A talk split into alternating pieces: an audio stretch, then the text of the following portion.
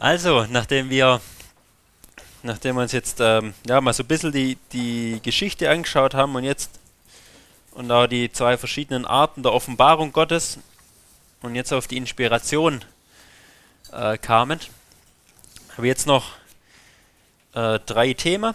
Allerdings sind die nicht so lang wie die Inspiration, die einzelne. Und zwar noch die, die Klarheit der Bibel, die Irrtumslosigkeit und auch noch die Genügsamkeit. Beginnen wir mit der Klarheit, wo wir vorhin schon auch ein bisschen ähm, ja, noch, noch diskutiert haben. Durch das, was wir gehört haben von der historisch-kritischen äh, Theologie oder den ihrem Schriftverständnis, da wurde oft die Inspiration angegriffen. Oder halt zumindest gesagt, Inspiration ist anders zu, zu verstehen. Ja, das ist jetzt kein Wort Gottes, das wir hier haben. Ja, das sowas, sowas kann es gar nicht geben. Das, das ist so durch die historisch-kritische Hermeneutik ähm, angegriffen worden. Was, was wir heutzutage oft haben, ist durch, durch das, dass in unserer Gesellschaft vieles relativ geworden ist oder unterschiedliche Wahrheitsbegriffe oder mehrere Wahrheiten, da, da ist dann ähm, so die Klarheit eigentlich unterhöhlt worden. Ja, dass man quasi sagen kann, man, man kann wirklich sagen, die Bibel sagt das und jenes. Ohne dass dann immer jeder sagen kann, ja nee, ich sehe es halt anders und jetzt stimmt beides. Ja, das kam auch viel, viel durch den Relativismus. Ich weiß nicht, ob es euch schon mal, schon mal ähm, vorkam, so der Satz, das ist halt bloß deine Meinung, ich, ich sehe das anders, ich lese das anders. Ich habe es schon, schon öfters gehört. So dass es heutzutage oft sogar als arrogant gilt zu behaupten, dass sich der Text klar und eindeutig verstehen lässt. Und dass ich sogar sagen kann, Gott sagt hier folgendes. Das wird man sogar als, äh, schon als arrogant gesehen, wenn ich sage, die Bibel sagt oder Gott sagt. Ja, nee, das, das verstehst halt du so. Nach deinem Verständnis sagt Gott das, nach meinem sagt er das. Als ob Gott unterschiedliche Sachen sagt. Ja, und, und in diesem Sinne die, die, das, das Verständnis von Klarheit. Ja, natürlich kommt man in manchen Dingen äh, zu einer unterschiedlichen äh, Auslegung nachher trotzdem. Und was, was auch mit natürlich verschiedenen Positionen zusammenhängt, ähm, was aber auch damit zusammenhängt, dass man unterschiedliche äh, ja, Grade der, der Erkenntnis hat. Manche weiß halt in dem Punkt mehr, der andere in dem.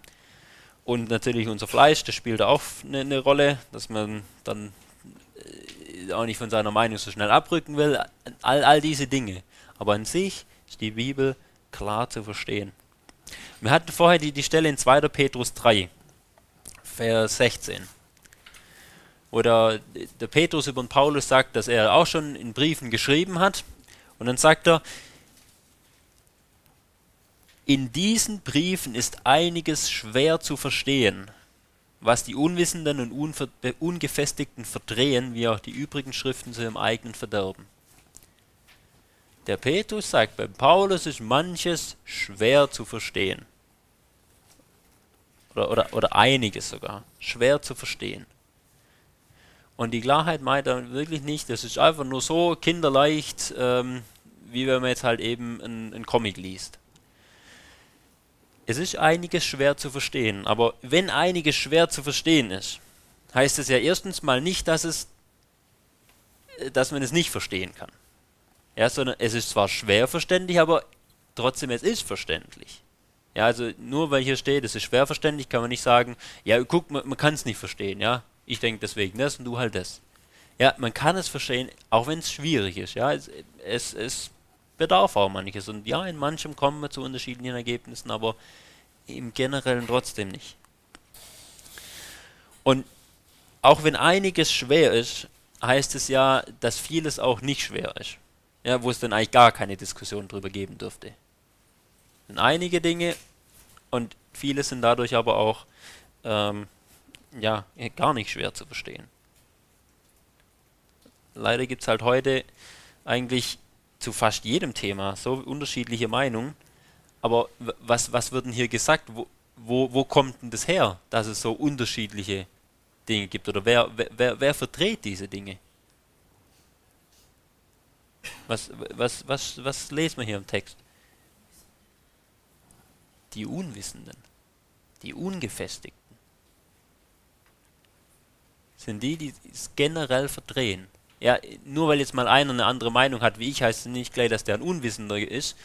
Ähm, aber diese, diese, wenn, wenn generell immer noch immer, nee, man muss so sehen und so und so und so, da sagt der Petrus, das sind die Ungefestigten, Unwissenden.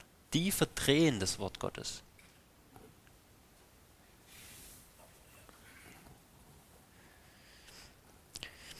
Zum Beispiel in, ähm, in, in, ins Alte Testament gehen. Gehen wir in 5. Mose 6.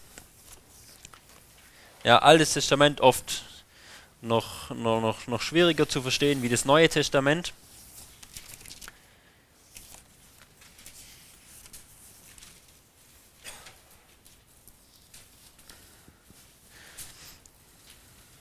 Aber da sagt Gott in 5. Mose 6, ab Vers 6, sagt er zu dem zu dem Volk, diese Worte, die ich dir heute gebiete, ja, und da hat ihm da vieles aus dem Gesetz geboten, ja, unter anderem zehn Gebote und so weiter, aber äh, einfach mal generell das Gesetz. Diese Worte, die ich dir heute gebiete, sollen in deinem Herzen sein. Und du sollst sie deinen Kindern einschärfen und du sollst davon reden, wenn du in deinem Haus sitzt, wenn du auf dem Weg gehst, wenn du dich hinlegst, wenn du aufstehst und so weiter. Das sagt er zu jedem Israeliten, dem Standard-Israeliten, der äh, Gott sagt, die Dinge, die ich dir heute sage, die sollst du ähm, tun, die sollen in deinem Herzen sein, die sollst du auch tun und die sollst du deinen Kindern einschärfen. Ja, das heißt, die Dinge, die ich dir sage, die, die, die kannst du verstehen und du sollst sie sogar deinen Kindern weitergeben. Auch Kinder können das verstehen. Ja, ich habe nicht irgendwie geredet sondern der Standard-Israelit konnte das auch seinen Kindern weitergeben. Es, in so, so klar ist das Wort. Und, und das, das Gesetz, womit uns manchmal sogar äh, schon schwer tun. Aber das Wort ist, ist klar. Man kann es auch Kindern weitergeben. Und eben oftmals, wo es verdreht wird, sagt Petrus, das sind die, die Unwissenden, und zwar zu ihrem eigenen Verderben.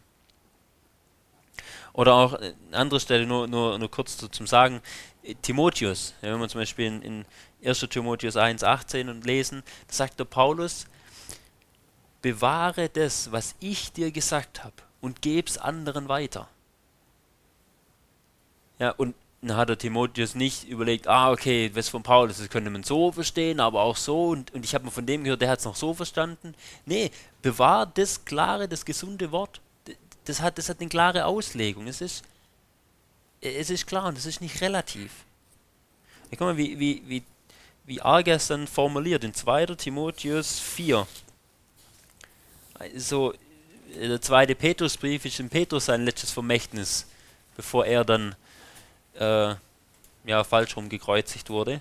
Der Timotheusbrief ist in Paulus sein letztes Vermächtnis an den Timotheus. Und da da schärft es dem Timotheus nochmal so ein und sagt in 2. Timotheus 4, die ersten vier Verse. Ich bezeuge eindringlich vor Gott und Christus Jesus, der Lebende und Tode richten wird, und bei seiner Erscheinung und seinem Reich, zähle alles auf. Timotheus, ich beschwöre dich. Kann man, kann man das auch übersetzen. Predige das Wort, Stehe bereit zu gelegener und ungelegener Zeit. Überführe, weise zurecht, ermahne mit aller Langmut und Lehre. Denn es wird eine Zeit sein, da sie die gesunde Lehre nicht ertragen, sondern nach ihren eigenen Begierden sich selbst Lehrer anhäufen werden, weil es ihnen in den Ohren kitzelt. Und sie werden die Ohren von der Wahrheit abwenden und sich zu den Fabeln wenden. 2. Timotheus 4, Vers 1 bis 4. Es gibt eine gesunde Lehre und Timotheus predige diese. Die, die gesunde Lehre, die, die Sache, die ist klar. wo, wo, es, wo es verdreht wird, heißt es, es wird eine Zeit da sein, da sie diese gesunde Lehre nicht mehr wollen. Und da werden sie sich Lehre anhäufen, wie es ihnen halt in den Ohren juckt. Die werden sich dann eher den Fabeln und sowas zuwenden, ja, weil die, die kann man wieder auslegen, wie man will. Ja, irgendwelche netten Geschichten, die kann jeder wieder deuten für sich, wie er will. Aber beim Wort nicht, beim Wort Gottes. Weil da hat Gott eine, eine klare Meinung reingelegt. Nicht, dass wir es immer gleich verstehen. Aber es, es ist was, nichts, nichts Relatives.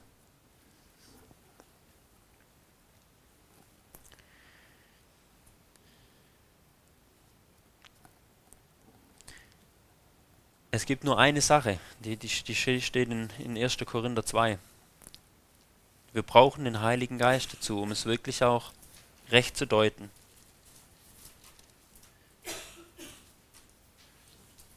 Erster Korinther 2, Vers 14. Weil die Bibel von Gott ist, von ihm inspiriert, deswegen durch den Heiligen Geist, deswegen braucht er den Heiligen Geist, der uns dieses Wort der, der es uns erklärt, der, der das Wort in uns wirkt. Einmal, dass wir es verstehen, dann aber, dass wir es tun können. Ja, dass wir danach leben können, das auch wieder weitergeben können. Ich lese mal ab Vers 13, 1. Korinther 2. Davon reden wir, nicht in Worten gelehrt durch menschliche Weisheit, nicht menschlich, sondern in Worten gelehrt durch den Geist, indem wir Geistliches durch Geistliches deuten. Ein natürlicher Mensch aber nimmt nicht an, was des Geistes Gottes ist, denn es ist ihm eine Torheit und er kann es nicht erkennen, weil es geistlich beurteilt werden muss. Auch als nicht wiedergeborener Mensch kann man aus der Bibel viele Wahrheiten erkennen. Und es ist sogar erschreckend, wie viel von den Theologen, die die Bibel zwar ablehnen, als Wort Gottes, wie viel die aber wirklich auch erkannt haben, auch an Wahrheiten. Und trotzdem, um sie wirklich richtig verstehen zu können, dass es auf mein Leben Auswirkungen hat, da brauche ich den Heiligen Geist dazu. Denn ich muss diese Dinge auch geistlich deuten. Und, und, und der Heilige Geist, er muss es mir aufschließen. Denn es sind Worte gelehrt durch den Geist. Wir müssen Geistliches durch Geistliches deuten. Und, und ja, und das ist auch wichtig für, für, die, für die Klarheit, dass es durch den Heiligen Geist dann auch klar wird. Natürlich mu, mu, muss ich da auch, wenn ich wenn es auslege, mit dem demütigen Herzen rangehen, auch mal meine Meinung korrigieren lassen, was, äh, was nicht leicht fällt, was, was oft dann auch schief geht. Aber, aber wir, wir können es. Wir können das Wort verstehen. Weil, weil wir haben ja diesen Geist. Ja, wir, wir haben diese Worte gelehrt durch den Geist, aber weil wir den Geist haben, können wir es ja auch verstehen. Und in 1. Johannes 2, Vers 20, da schreibt der Johannes in seinem Brief, ihr habt die Salbung des Geistes und wisst alles. Ihr, ihr habt die. Wir brauchen den Heiligen Geist, um es klar zu verstehen, aber er sagt, ihr habt die Salbung des Geistes und wisst alles. Und dann schreibt er, aber ich wollte euch immer wieder daran erinnern, oder der Petrus schreibt auch mal, um, um, eure, äh, um euch auch dabei wach zu halten und nicht nur, dass ihr es wisst, sondern immer wieder auch daran erinnert werde. Deswegen schreibe ich es euch. Aber letztlich, letztlich wisst ihr es doch.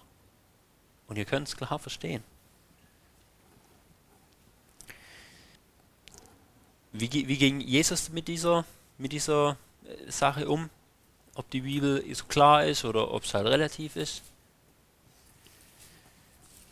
Da hat in Matthäus 22 ab Vers 29 sagt er zu den Sadduzäern im Streit mit denen, ihr irrt, warum? Warum irren die? Weil, weil ihr die Schriften nicht kennt, genau ihr irrt, weil ihr die Schriften nicht kennt. Das sagt er denen klar ins Gesicht rein. Warum, warum, warum seid ihr falsch? Ihr kennt die Schriften nicht. Haben, haben die die Schrift wirklich nicht gekannt? Die, die, die haben sie sogar auswendig gekannt. Aber er sagt, aber ihr habt es nicht kapiert. Und das sagt er denen ganz klar. Und dann sagt er ihnen nämlich, wie, es, wie sie sie verstehen müssen. Er sagt denen, die Schrift hat eine ganz klare Auslegung. Die ist folgendermaßen. Und ihr versteht es nicht. Ja, also Jesus sagt, ist nicht, ihr habt eure Wahrheit, ich habe meine. Nein, die Schrift hat eine Wahrheit. Und die ist folgendermaßen. Und das sagt er ihnen. Und ihr irrt, weil ihr die nicht kennt. Und da sagt er, habt ihr nie gelesen? Ja, doch, das haben sie, aber sie haben es nie kapiert. Von dem her, man darf sich wirklich was auf was stützen, wenn man es aus, aus dem Wort erkannt hat. Dann muss man nicht sagen, ja, ich, das könnte so und so sein, ich, ich weiß es nicht, aber es könnte so und so sein. Wenn man es wirklich aus dem Wort studiert hat, ist, da gehört natürlich auch was dazu. Nicht, ich habe mir irgendwas aufgeschnappt und jetzt behaupte ich es. Aber wenn man es wirklich im, im Wort geprüft hat, wenn man sich demütig hingesetzt hat, wenn man auch in die Geschichte reingeschaut hat, wie ich vorhin gesagt habe, dann darf man sagen, so ist es. Und, und muss nicht, wie es heute halt oft, alles so, so relativ und nehmen wir mal an, es könnte so und so sein und ich denke. Wenn man, wenn man das Wort weitergibt, dann, dann kommt es nicht darauf an, was ich denke, sondern was Gott sagt. Das, das ist wichtig, nicht was ich von denke. Klar, in manchen Dingen, man weiß es aber nicht, kann man einfach sagen, ich denke es ist so und so. Aber generell, wenn man was von, von, von Gott weiter sagt, dann soll man sagen, Gott, er sagt es so und so und wegen den und den Stellen, da steht es drin und nicht, ja, ich denke halt vielleicht so, ich weiß, es gibt auch andere, die sehen das so und so, aber ja, hier gibt es halt viele Deutungen. Nee, ist wirklich natürlich gut studieren, aber dann auch, man darf wirklich darauf stehen. Muss nicht von jedem Wind der Lehre hin und her geworfen sein. Jakobus sagt, ihr sollt es nicht sein. Ihr sollt dafür feststehen. Deswegen wurden die Sachen ja geschrieben. Dass wir feststehen. Dürfen wir uns nicht weiß machen lassen, dass wir da immer alles so relativ sagen müssen.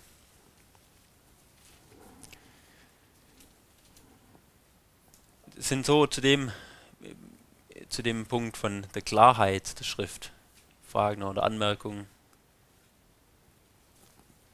Weil dann würde ich weitermachen mit der Irrtumslosigkeit der Schrift. Also, dass keine Irrtümer drin sind. Weil zumindest im evangelikalen Raum, da, da glauben doch äh, wirklich die allermeisten noch an irgendeine Art von Inspiration. Ja, dass irgendwie Gott inspiriert hat, die Bibel. Jetzt so bei der Klarheit, da, da wird es manchmal schon, schon kritischer. Ähm, dass das wirklich behauptet wird, so und so ist es. Bei der Irrtumslosigkeit, da wird es da wird's wirklich noch dünner, wer, wer das alles wirklich glaubt. Ich habe hier mal eine Zeitschrift dabei. Faszination Bibel heißt die. Ist schon mal jemand gesehen, die Zeitschrift? Ja, okay, nicht so viele. Ähm, ist auch gar nicht so schlimm. Die kam 2010 raus. Das, ist die erste, das erste äh, Zeitschrift davon, kam 2010 raus. Der Gedanke dahinter ein guter. Man, man will wirklich wieder eine Faszination für die Bibel wecken. Man, man will den Leuten äh, wieder die Bibel lieb machen. Und da hat sich halt äh, der Bundesverlag, also SCM, Hensler und wo die alle dazugehören, die haben sich da halt zusammengetan und haben gesagt, wir wollen da eine Zeitschrift rausgeben, um wirklich die Bibel wieder äh, bei den Leuten äh, schmackhaft zu machen. Und da auch viele erklären und Meinungen drin und so weiter. Jetzt machen die da allerdings ein Rätsel rein. Ähm, Moment, wo steht's denn? Und, und fragen,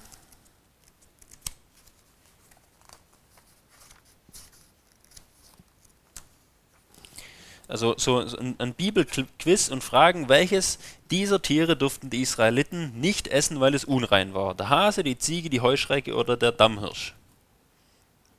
Was würde das sagen? Hase, Ziege, Heuschrecke, Dammhirsch? Hase? Ihr seid, ihr seid gut, natürlich. Laut, und, und dann und schreiben sie in der, in der Antwort, der hinten so klein versteckt. Laut 3. Mose 11 ist der Hase ein unreines Tier. Denn er, und dann Vers 6, denn er ist auch ein Wiederkäuer, hat aber keine durchgespaltenen Klauen, steht in der Bibel. Denn er ist auch ein Wiederkäuer, hat aber keine gespaltenen Klauen. Jetzt schreiben die aber weiter, der Hase ein Wiederkäuer? Fragezeichen. Hier irrt die Bibel doch tatsächlich.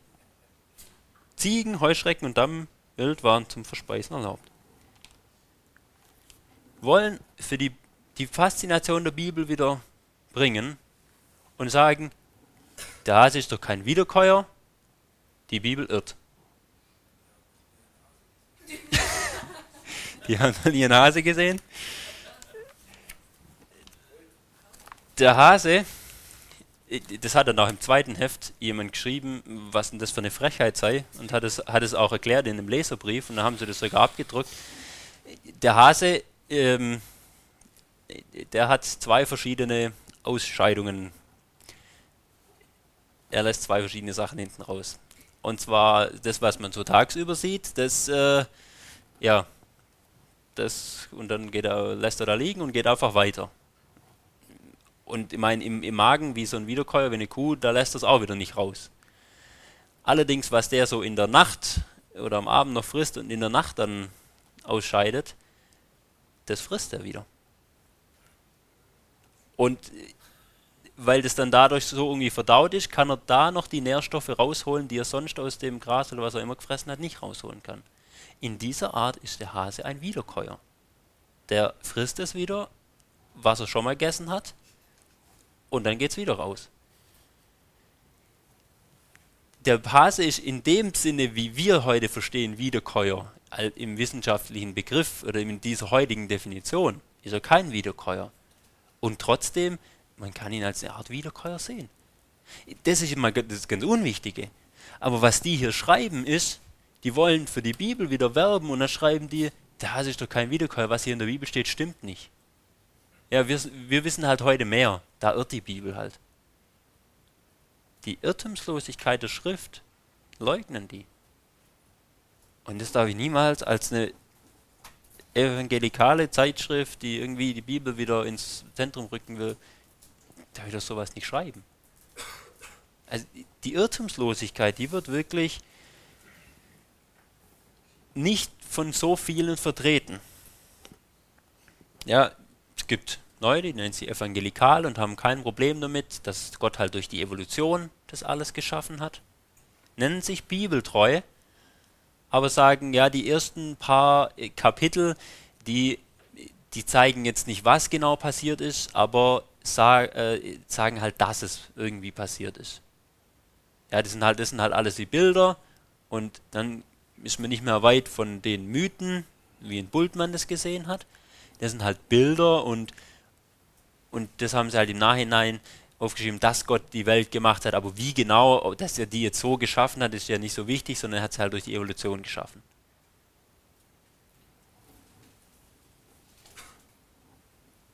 Da, sind, da werden die ersten Kapitel, die, die stimmen dann nicht so, wie sie drinstehen. Und das ist, das ist eine Irrlehre. Also mit der Irrtum, wenn man wirklich behauptet, die Bibel ist irrtumslos, die hat keine Fehler, egal ob das jetzt irgendwelche äh, Dinge meint zum Heil, ja, da haben die meisten kein Problem, dass sie, dass sie da keine Fehler hat, aber sie hat auch keine Fehler, wenn sie zum Beispiel was über die Schöpfung schreiben oder wie das passiert ist. Und da muss ich sagen, ich glaube der Schrift mehr, wie dass ich Menschen glaube.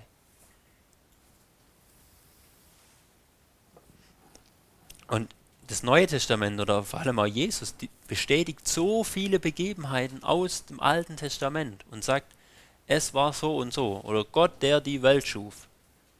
Äh, oder Gott, der, die Men der den Mensch am sechsten Tag gemacht hat. Oder die Schöpfung in sieben Tagen.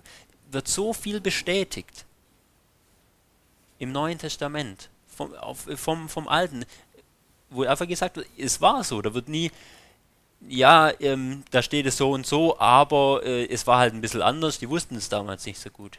Nee, es wird, es wird bestätigt. Es wird nirgends ein Irrtum drin gesehen. Weil wenn ein einziger Fehler hier in der Bibel wäre, ja, und, und wenn es nur wäre, dass, äh, dass es halt, ähm, dass, die, dass die Welt halt anders entstanden ist und die Bibel, die wusste es halt nicht besser. Aber wenn da ein Fehler drin wäre, wo äh, oder wie könnte ich denn glauben, dass nicht noch ein zweiter oder ein dritter drin ist? Und kann, wie kann ich mir dann sicher sein, ob nicht genau das mit der Erlösung stimmt, was das Wichtigste für uns Menschen erstmal ist? Wenn man, wenn man sagt, die Bibel kann Fehler enthalten, er sagt ja nicht unbedingt immer, das muss oder so, aber sie kann. Wenn das zu Ende denkt, dann hat man kein festes Fundament mehr. Deswegen sage ich wirklich, da, das ist was, da muss man fest drauf stehen, auf, äh, auf äh, ja, dem, dass, dass die Bibel wirklich keine Fehler hat, weil sie kommt von Gott. Der Wesley, äh, einer den ja, bekannteren Evangelisten vor 200, 250 Jahren oder so, der hat gesagt, wenn dieses Buch nur einen falschen Satz enthält, kommt es nicht vom Gott der Wahrheit. Jetzt ist aber so in der evangelikalen Welt immer mehr da auch Verfall gewesen, auch also gerade unter den Gelehrten. Und es wurde immer mehr angezweifelt.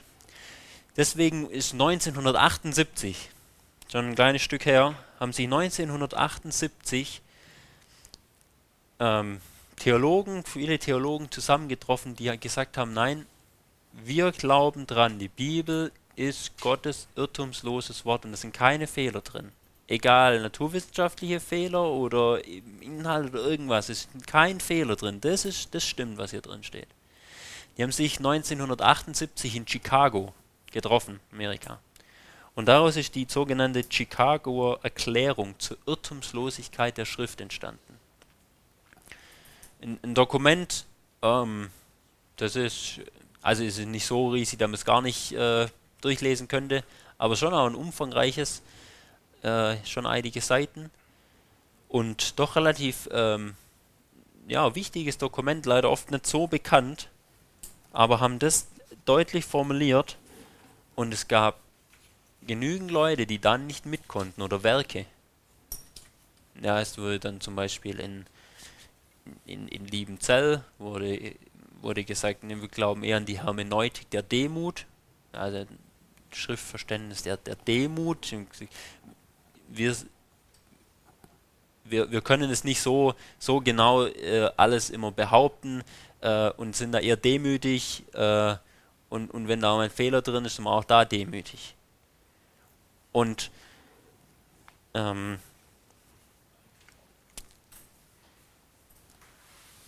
und, und die Bibel hätte auch einen, einen, anderen Wahrheitsbegriff. Ja, wenn die Bibel von Wahrheit redet, dann, dann muss es jetzt nicht jedes einzelne Detail oder sowas meinen. Also es gab genügend Leute, wie eben zum Beispiel dieser Herr Hempelmann, die gesagt haben, nee, das, das geht uns zu weit. Wir, wir können die Irrtumslosigkeit nicht unterschreiben. Und deswegen hat sich da ja dieser, dieser Kreis gebildet gehabt, der die Chicagoer Erklärung dann auch geschrieben hat. Aber da ein, noch ein paar, zwei Bibelstellen dazu, zu dem, dass die Bibel wirklich Wahrheit ist oder das beansprucht zu sein. Gehen wir mal in die Psalmen. Psalm 119, der längste Psalm, das längste Kapitel in der Bibel, das, das ja auch Gottes Wort besingt. Da ist in Psalm 119, Vers 160, ziemlich am Ende. Steht, die Summe deines Wortes ist Wahrheit und jedes Urteil deiner Gerechtigkeit währt ewig. Die Summe von Gottes Wort ist Wahrheit. Also alles aus Gottes Wort ist Wahrheit. Psalm 119, Vers 60. Ja, oder, äh, oder 2. Samuel 7, Vers 28 sagt was ähnliches. Dein Wort ist Wahrheit. Jesus in Johannes 17, Vers 17, dein Wort ist Wahrheit. Aber es heißt auch, wir sollen an alles glauben, was da drin steht. man zum Beispiel in Apostelgeschichte 24.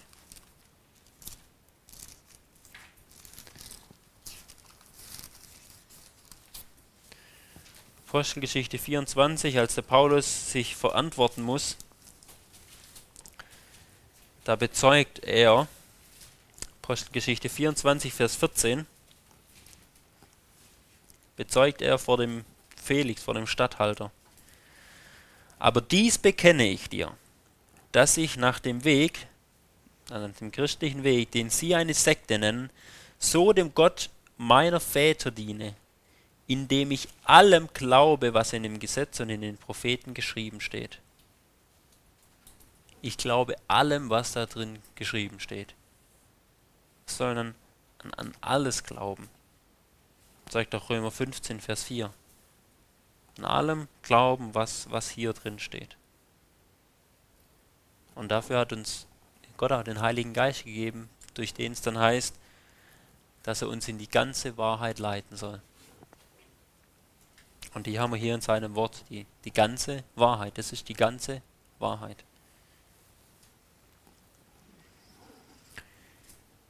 Wie ist Jesus dann, dann da damit umgegangen?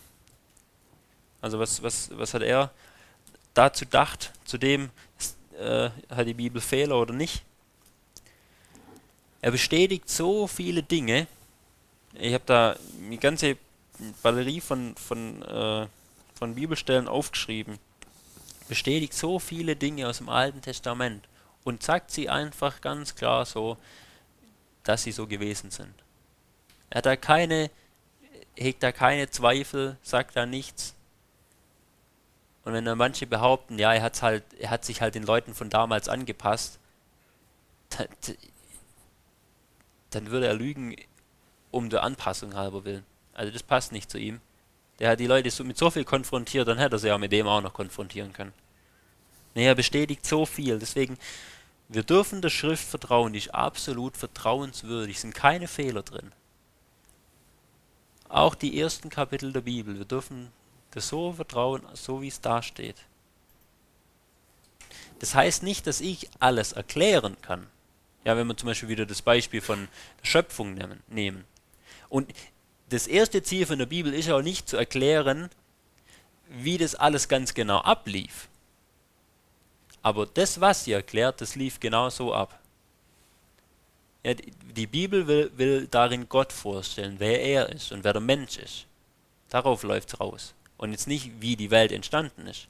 Aber trotzdem, wo sie sagt, wie sie entstanden ist, dass Gott sprach und in, an sieben Tagen und 24 Stunden Tage, wo sie das schreibt, da meinen sie das aber auch ernst. Auch wenn es nicht ihr erstes Ziel ist, eine, eine wissenschaftliche Ab Abhandlung zu schreiben. Wir dürfen aber dem trotzdem vertrauen. Und ich glaube da im Wort Gottes mehr wie manchen Menschen. Weil es gibt auch genügend Menschen, die, die genauso wissenschaftlich gebildet sind und genau das Gegenteil beweisen. Also das so auch als ein wichtiger Punkt, die, dass die Bibel wirklich keine Fehler enthalten, wir wirklich darauf vertrauen dürfen, die irrtumslos ist.